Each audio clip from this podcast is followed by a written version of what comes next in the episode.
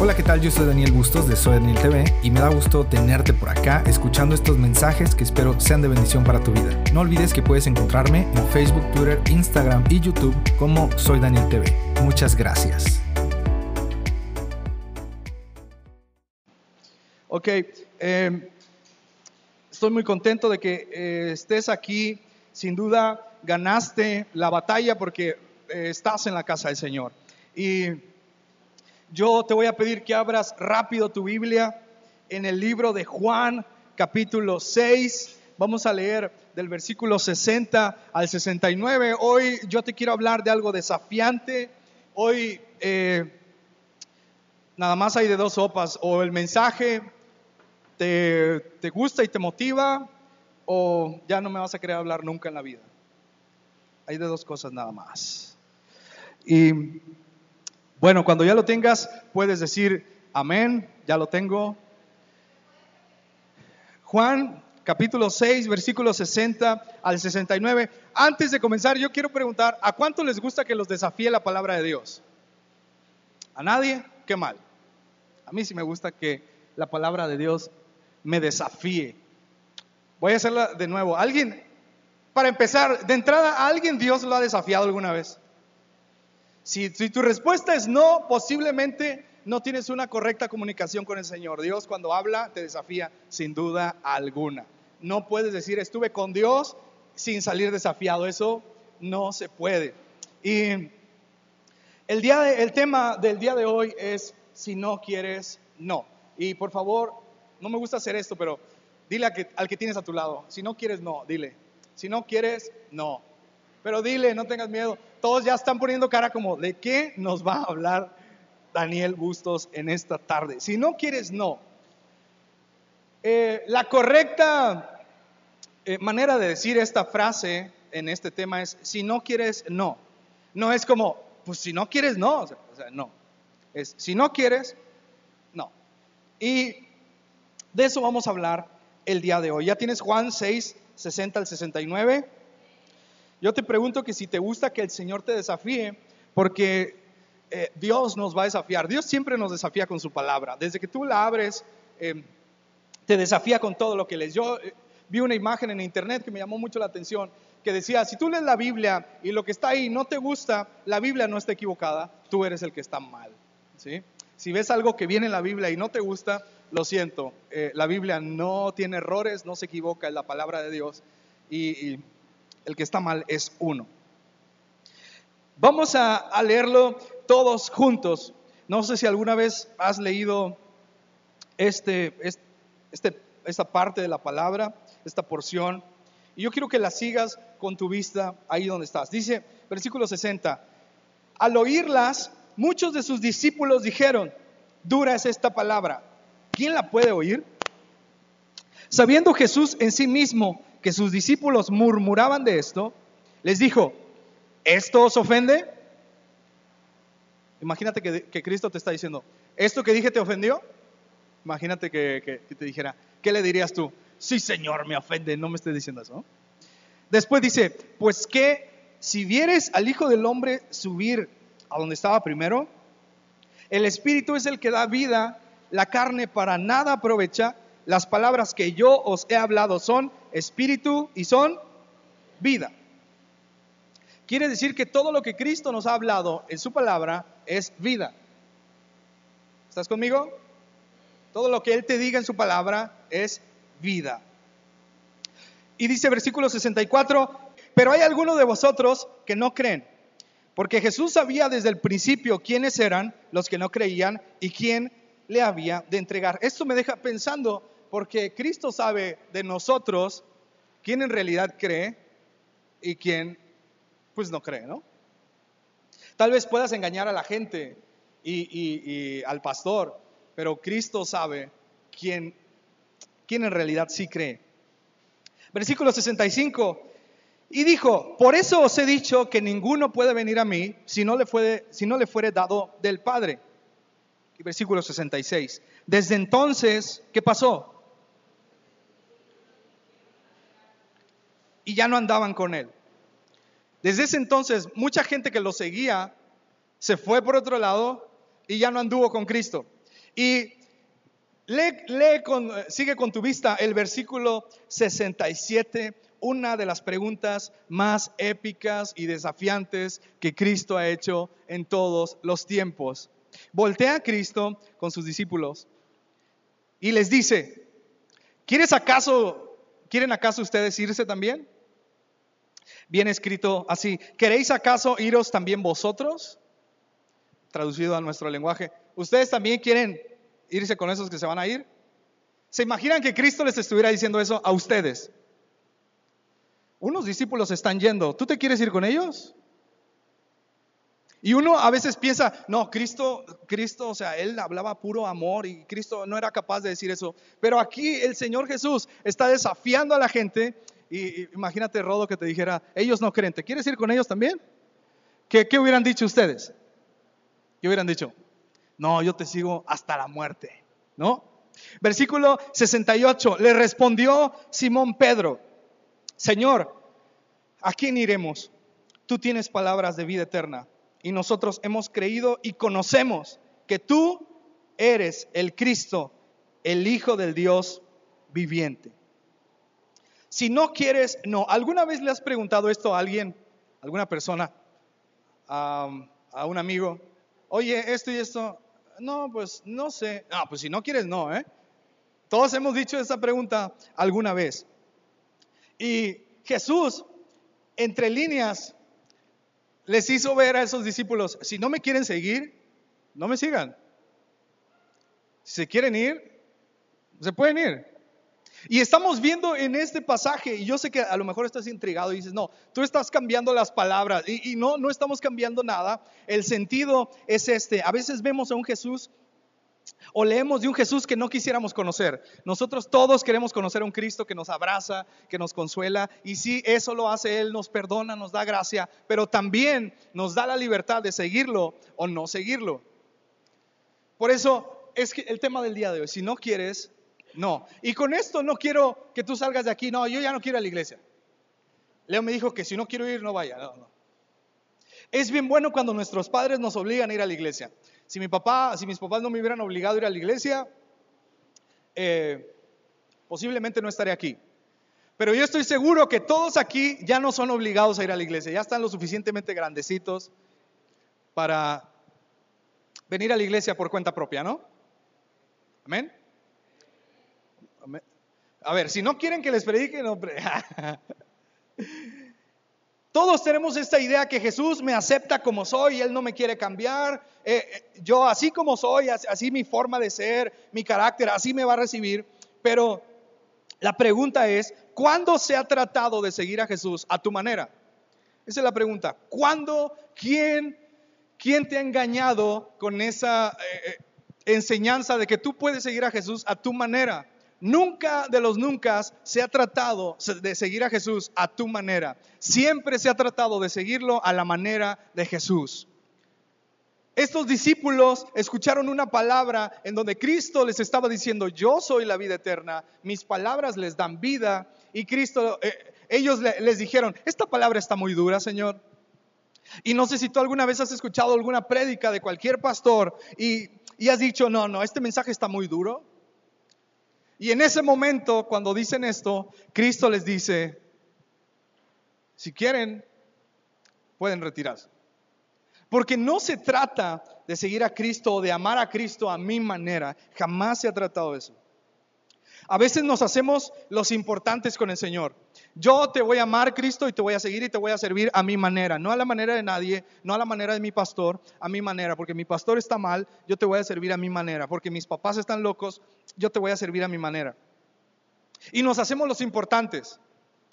Yo no voy a la iglesia, no tengo a Cristo en mi corazón, pero no hago cosas malas.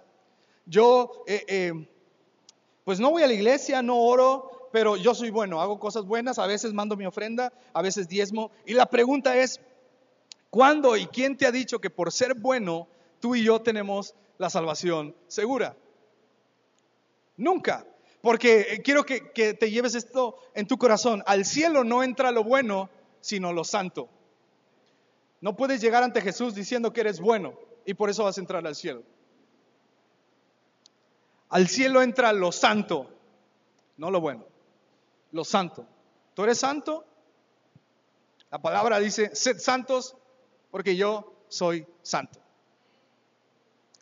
Y si tú te sientes bueno pero no santo, debes de poner atención porque Jesús también te puede decir como aquellos discípulos, ¿acaso tú también te quieres ir? Bueno, en este caso para allá porque la puerta está para allá. Y en este pasaje vemos eh, dos ejemplos de discípulos. Y yo quiero que si puedes, si de algo te sirven las citas y lo que digo y puedes anotarlo, está muy bien. En los discípulos que dejaron de seguir a Jesús, vemos el claro ejemplo del cristiano nominal. ¿Qué es un cristiano nominal? Voy a la iglesia, ofrendo, diezmo, a veces canto, pero no estoy al 100. Está la, alabanza y la adoración y adoro a mi manera. Porque el gozo no nada más se demuestra aplaudiendo. Voy al culto de la tarde, no me gustan las enseñanzas, pero nada más voy para tener mi conciencia tranquila. A veces voy con la banda del Sinaí y a veces, les, a veces le echo la casita para que no digan que no coopero, ¿no? Y, y cuando algo se, se construya, yo decir que ahí está un peso mío, ¿no? Eso es un cristiano nominal. Un cristiano que está nada más en la bola. Un cristiano que, que sigue a Jesús, pero a veces no. Un cristiano que, hace cosas para calmar su conciencia, pero no hace cosas para preservación de su alma. Y yo quiero que abras Hebreos 10:39. Y alguien que se pare rápido y me diga, yo lo voy a leer. Y quisiera decirte tantas cosas. Este, este mensaje es de esos mensajes que no nos gusta escuchar, pero que la verdad, aquí se define quién es un verdadero discípulo. Y y aquí entra perfectamente la serie, cuestión de convicción. No se trata de, una cuestión de ser bueno, una cuestión de ir a la iglesia, se trata de tener una convicción que eres un discípulo de Jesús. ¿Alguien que tenga Hebreos 10:39 que lo quiera leer? Dani, dale.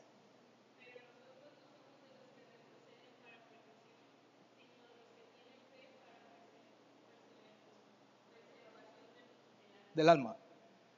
Nosotros no somos de los que retroceden para perdición. Estos discípulos que dejaron de seguir a Jesús eran de esos que retrocedían para perdición. Pero los discípulos que se quedaron eran de los que continuaban para preservar su alma. La pregunta es, ¿quién de esos dos eres tú? ¿Eres un cristiano para calmar tu conciencia o para preservar tu alma? En estos discípulos también podemos ver el claro ejemplo de, del cristiano condicional. Ese cristiano que, le dice a Jesús, Señor, yo te sigo, pero a mi modo. Voy a la iglesia, pero solo cuando tengo necesidad. Te entrego todo, pero esto es mío. Leo la Biblia, pero lo que es difícil y lo que está difícil eh, eh, no lo hago. Eso es ser un cristiano condicional. Que tú le pones tus condiciones a Jesús. Y la pregunta vuelve a ser lo mismo. ¿Cuándo o quién te ha engañado diciéndote que tú puedes condicionar a Jesús? que tú puedes condicionar su palabra, sus mandamientos. ¿Cuándo se ha tratado de eso? Jamás. Y aquí estamos viendo un claro ejemplo. Estas personas quisieron condicionar lo que Jesús estaba diciendo. Señor, lo que estás diciendo es muy complicado y es muy duro. Y a partir de ahí dejaron de seguir a Jesús. Y yo quiero, eh, bueno, no que abras tu Biblia, pero en Marcos capítulo 10, versículo 17, tenemos la historia del joven rico, que estoy seguro que ya la sabes. El joven rico quiso condicionar a Jesús. Yo te sigo, hago todo, pero no puedo vender esto porque es mucho. Yo te sigo Jesús y hago todo lo que tú me digas, Cristo, pero lo que hacen mis papás yo no lo voy a hacer porque mis papás están mal. Yo te sigo Jesús y, hago todo lo que quieras, me cae. Mira, yo voy a la plaza con el grupo de jóvenes también, ni siquiera yo reparto folletos, pero yo no quiero estar ahí adentro porque está muy difícil y eso no va conmigo. Quiero que, te guardes esto en tu corazón. Cuando sigues a Cristo, el de las condiciones no eres tú, es Cristo. Cuando sigas a Jesús, las condiciones no las vas a poner tú, no las voy a poner yo, las va a poner Cristo. Es como si te le declararas a una persona y le dijeras, pero vamos a, a salir cuando yo diga y te voy a agarrar la mano cuando yo diga y, te voy a abrazar cuando yo diga. Y voy a decir que eres mi, pareja cuando yo diga. No tiene coherencia, ¿no? Con Cristo tampoco tiene coherencia. No puedes decir que eres cristiano y decirle, Jesús, te voy a decir que, que yo soy cristiano cuando yo quiera, voy a orar cuando yo quiera y voy a parecer cristiano cuando me convenga. ¿Estás conmigo? A mí me gusta que la palabra de Dios me desafíe, porque yo creo que si tú no vas desafiándote con la palabra, te vas a quedar en el mismo lugar siempre. Tienes que ser desafiado y no, todos nosotros en las manos de Dios somos valiosos, importantes, porque Dios nos da un propósito. Y cuando tú condicionas al Señor, estás haciendo un lado su propósito y, estás dando, dándole a entender que su voluntad para ti no es buena, ni es agradable, ni es perfecta. Porque quieres hacer tu voluntad bajo su cobertura. Soy cristiano, Señor, y quiero tu cobertura, pero eh, a mi modo. ¿Cuándo se ha tratado eso? Nunca. En estos discípulos también vas a ver el claro ejemplo del cristiano mediocre. ¿Cómo es un cristiano mediocre? Aquel al que le tienes que hablar bonito para seguir a Jesús. Le tienes que hablar bonito para que no se sienta mal. Tienes que rogarle que siga a Jesús. Tienes que rogarle que crea es aquel cristiano que dice, sí creo en Jesús, pero no creo tanto como para seguirlo al 100%. Un cristiano mediocre es aquel que, que mediocre, algunos dicen, mediocre, mediocre. Y estos discípulos así eran, eran seguidores mediocres, porque no siguieron al maestro cuando de verdad deberían seguirlo. Estos discípulos no creyeron del todo, sintieron la palabra dura y dejaron de seguirlo. Y yo no sé si a ti te gustaría que te dijeran que eres un cristiano mediocre. Para empezar, no sé si te gustaría que te dijeran que eres cristiano. Pero a mí, a mí sí me gustaría que me dijeran que soy un discípulo de Cristo. Me encantaría eso. Y en este punto es cuando se dividen los creyentes y, los simpatizantes, que te agarran en bola y órale, vámonos. Y como digo, yo no le voy, no, no les digo que voten por ningún partido, pero cuando te llevan a la fuerza, no, órale, te voy a dar punto extra si vas y, apoyas al tal partido. Y si no vas, te voy a, a bajar puntos, pues ahí vas, ¿no? No sé si tú quieres ser de ese tipo de cristiano, que nada más vayas cuando sea necesario o que lo sigas porque realmente estás convencido. Y yo te voy a preguntar algo. ¿Acaso Jesús les rogó que lo siguieran? Alguien que me, que me conteste con la cabeza. No levante la mano, nada más contente, contéstenme con la cabeza. ¿Cristo les rogó para que lo siguieran? Y, y yo tengo esta pregunta, ¿por qué a nosotros nos tienen que rogar para seguir a Jesús? ¿Por qué tienen que rogarme a mí para venir a la iglesia? ¿Por qué tienen que rogarme para venir a escuchar al pastor? ¿Por qué tienen que rogarme para obedecer a mis padres? Rogarme para hacer las cosas correctas. No debería hacer eso. Cristo no le rogó a nadie. Cristo le dijo, las cosas son así. Y si me quieres seguir, sígueme. Si no me quieres seguir. Y todos se quedaron así como ustedes ahorita. Y Cristo voltea con... Imagínense que ustedes son de los doce discípulos y allá están los, los que se van, ¿no? Imagínense, Cristo está hablando para acá. ¿No les gustó? Váyanse. Y voltea.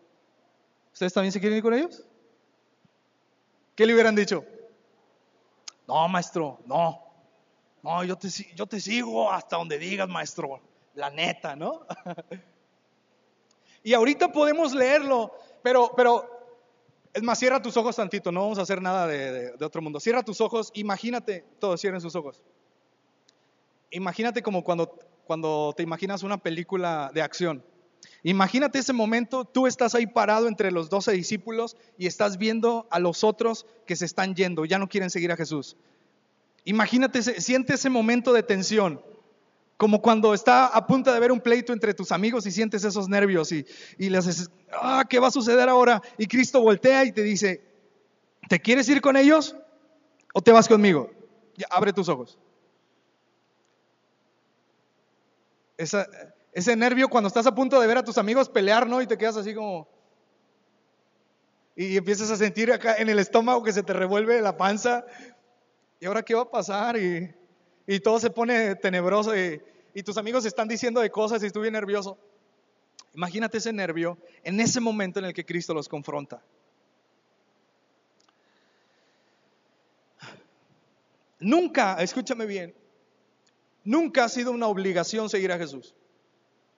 Nunca. Nadie te ha puesto una pistola y te ha dicho, si no lo sigues, así te va a ir. Todos hemos seguido a Jesús porque Él nos ha perdonado, porque nos encontró con su gracia, porque chocamos con la cruz. Todos seguimos a Jesús porque Él pudo amarnos aun cuando el mundo no nos amó. Aun cuando el mundo nos rechazó, Él nos dio la mano. Aun cuando fallamos una y otra y otra vez, Él nos ha vuelto a perdonar. Por eso es que somos seguidores de Jesús. Nunca se ha tratado de una obligación, se trata de convicción. Ahora, me encantaría seguir en ese punto. Seguir a Jesús es una convicción. Y los doce discípulos tenían esa convicción. Después uno se echó para atrás. Y a veces hubiera pensado, mejor Judas se hubiera ido entre esos, ¿no? Pero Judas esperó hasta el último para decir, no, ya no te voy a seguir. Y miren cómo le fue. Los doce discípulos son un ejemplo claro de un cristiano con convicciones. Jesús les dijo, ¿ustedes también se quieren ir? Y ellos permanecieron. Un cristiano convencido no se mueve por lo que los demás digan, sino por lo que Dios dice. Cristo no les rogó, ellos decidieron seguirlo. Hay un texto en la Biblia que a mí me marca mucho y trato de vivir mi vida recordando ese texto siempre. No recuerdo la cita, pero sí recuerdo lo que digo. Dice, aún los escogidos serán engañados. Si alguien por ahí tiene la cita o lo busca en el celular y me puede recordar la cita. Y a mí me marca mucho porque la Biblia dice que aún de nosotros que estamos aquí, fíjate, mira, mira los que tienes a, la vuelta, mira los, que tienes a tu lado, míralos. Míralos. Recuerda su rostro, recuerda. Aún esos que acabas de mirar, posiblemente alguien de los que está a tu lado va a ser engañado. Y eso a mí me da mucho miedo. Porque creemos que por hacer obras buenas tenemos nuestro lugar asegurado. Pero le repito, Mateo 24, 24. Gracias. Abran su Biblia en Mateo 24, 24. Rápidamente. Y síganlo con su vista porque yo ya lo tengo aquí. Dice de la siguiente manera, porque se levantarán falsos cristos y falsos profetas. No sé si te has dado cuenta, pero hoy los profetas están brotando como manantial. En cualquier lugar te encuentras un profeta. Y la Biblia dice que en el último tiempo muchos falsos profetas se levantarán. Ahora, el reto es saber cuál es el falso profeta. Te lo dejo de tarea. Y harán grandes señales y prodigios de tal manera que qué? Que engañarán, si fuere posible, aún a los escogidos. Esto quiere decir que si yo veo a alguien que se dice ser profeta haciendo milagros y señales y prodigios, no precisamente venga de Dios. Pero ¿cómo voy a saber yo quién es quién? Cuando en realidad le sigo por convicción. Porque si yo le sigo por convicción, yo no me voy a dejar guiar por lo que nadie diga, sino lo que su palabra me dice. ¿Estás conmigo? No sé si te da miedo pensar que tal vez alguno de tus hermanos en Cristo vayan a ser engañados. Y yo por eso oro por ustedes todos los días y le pido a Dios que los cubra y que, que no sean engañados porque al final de cuentas, Cristo dijo, el que permaneciera hasta el fin será salvo. La pregunta es, ¿cómo estás seguro de que tú estás siendo guiado por ese profeta que tanto admiras o esa enseñanza que tanto admiras? Si eres escogido, aún tú corres riesgo de ser engañado. Por eso necesitamos no ser buenos, no hacer obras buenas, sino ser discípulos de Cristo, porque el cielo no se gana con obras buenas para que nadie se gloríe, sino por fe en Cristo Jesús. Un cristiano con convicciones sigue a Jesús porque sabe que Cristo es el camino, la verdad y la vida. Los discípulos, los doce discípulos, muestran un cristianismo que recibe el consejo de Dios. Cristo venía de estar hablando de que Él era la vida eterna, de que su palabra daba vida y vida en abundancia. Y hubo quien les dijo, Cristo, eso que tú estás diciendo está muy fuerte. Pero sus discípulos verdaderos dijeron, ¿a quién iremos, Señor? Si solo tú tienes palabras de vida eterna. Para lo que unos fue algo difícil, para los discípulos verdaderos fue algo real. No me importa si la gente dice que seguir a Cristo es difícil. ¿A quién más voy a ir? si solo Cristo tiene palabras de vida eterna. Y les repito, en este punto es donde se dividen los discípulos de los acarreados, vamos a llamarlos. Porque un discípulo permanece y alguien que solo anda en la bola, cuando se acaba lo bonito que le gustó, se va y se olvida del maestro. Pedro le dice, solo tú tienes palabras de vida eterna. Esos discípulos son un ejemplo de un cristiano seguro. Versículo 60, rápido.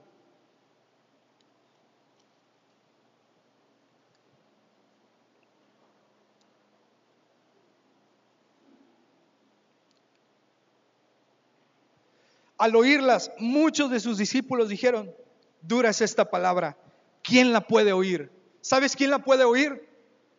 Los verdaderos discípulos. Porque puede que encuentres el versículo más complicado y más rudo en la vida que en la Biblia que te hable de santidad, de negarte a ti mismo y aquellos verdaderos discípulos van a entender esto es palabra de vida eterna, pero los, los cristianos mediocres, los cristianos nominales, los cristianos condicionales, esos van a decir esta palabra es dura, yo no quiero nada con Jesús. Un verdadero discípulo sabe quién es en el Señor, sabe cómo debe vivir y de a quién está siguiendo. Un discípulo tiene claro a quién está siguiendo. Ahora, cierro con esto y le voy a pedir, Rodo y, Mao y, y Sara y Amy, el grupo Alabanza en general, el grupo menos yo. Pásenle por favor. Quiero que pongas toda tu atención porque te voy a decir lo último del mensaje. La verdad yo no sé a cuántos el Señor esté confrontando con este mensaje, pero a mí me confronta todos los días. Yo de un tiempo para acá le pido al Señor que me permita ser un cristiano radical. yo no sé, te voy, a, te voy a abrir mi corazón y te voy a ser bien honesto. Yo no sé si tú estás conforme con la manera que sigues a Jesús. Yo no sé si estás conforme, pero te repito, seguir a Jesús no es bajo tus condiciones, ni las mías, ni las del pastor. Cuando tú sigues a Jesús, entiendes que las condiciones las pone Él, no tú. Seguir a Jesús no se trata de hacer obras buenas, se trata de estar convencido de quién es el Hijo de Dios y de quién nos da vida eterna.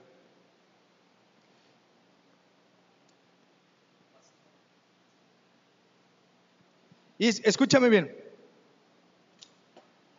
viene el desafío. ¿No quieres seguir a Jesús? Esa es la pregunta. ¿No lo quieres seguir? Está bien, no lo sigas. Pero te voy a decir una cosa. No esperes algo de Él. ¿No quieres seguir a Jesús? No esperes algo de Él. ¿No quieres vivir como Cristo? Ok, no vivas como Cristo, pero no esperes algo de Él. ¿No quieres nada con Él? No le pidas nada a Él. En 1 Samuel capítulo 2 versículo 30 dice, Dios honra a los que le honran. Si tú quieres todo con Cristo, Dios te va a honrar. Pero si decides seguir a Cristo, nada te va a faltar, todo lo que emprendas prosperará, tendrás vida y vida en abundancia, serás luz en las tinieblas, no temerás mal, morarás bajo la sombra del Omnipotente, aunque tus padres te dejen, el Señor te recogerá, tendrás paz, darás fruto y su voluntad que es buena, agradable y perfecta se hará sobre tu vida. Si no quieres nada con Jesús, está bien, Cristo no te va a obligar. Pero no esperes que todo te vaya bien. Cristo es vida y vida en abundancia. Pero si quieres todo con Cristo, todo lo que emprendas va a prosperar. Todo este libro lleno de tantas promesas se van a cumplir en tu vida. Porque Cristo se trata de convicción, no de lo que tú crees o lo que tú quieres hacer. Se trata de seguirlo con todo tu corazón. Si vienes a la iglesia y no tienes ganas de estar aquí, te entiendo, es perfecto. Si vienes a la iglesia y tú quieres seguir a Jesús a tu manera, está bien. Pero va a llegar el momento en el que Cristo te va a decir, si te quieres retirar, puedes hacerlo. Pero si quieres venir, sígueme y vas a encontrar salvación, vas a encontrar vida eterna, vas a encontrar gozo y plenitud. Yo te voy a pedir que te pongas de pie. Ponte, ponte de pie.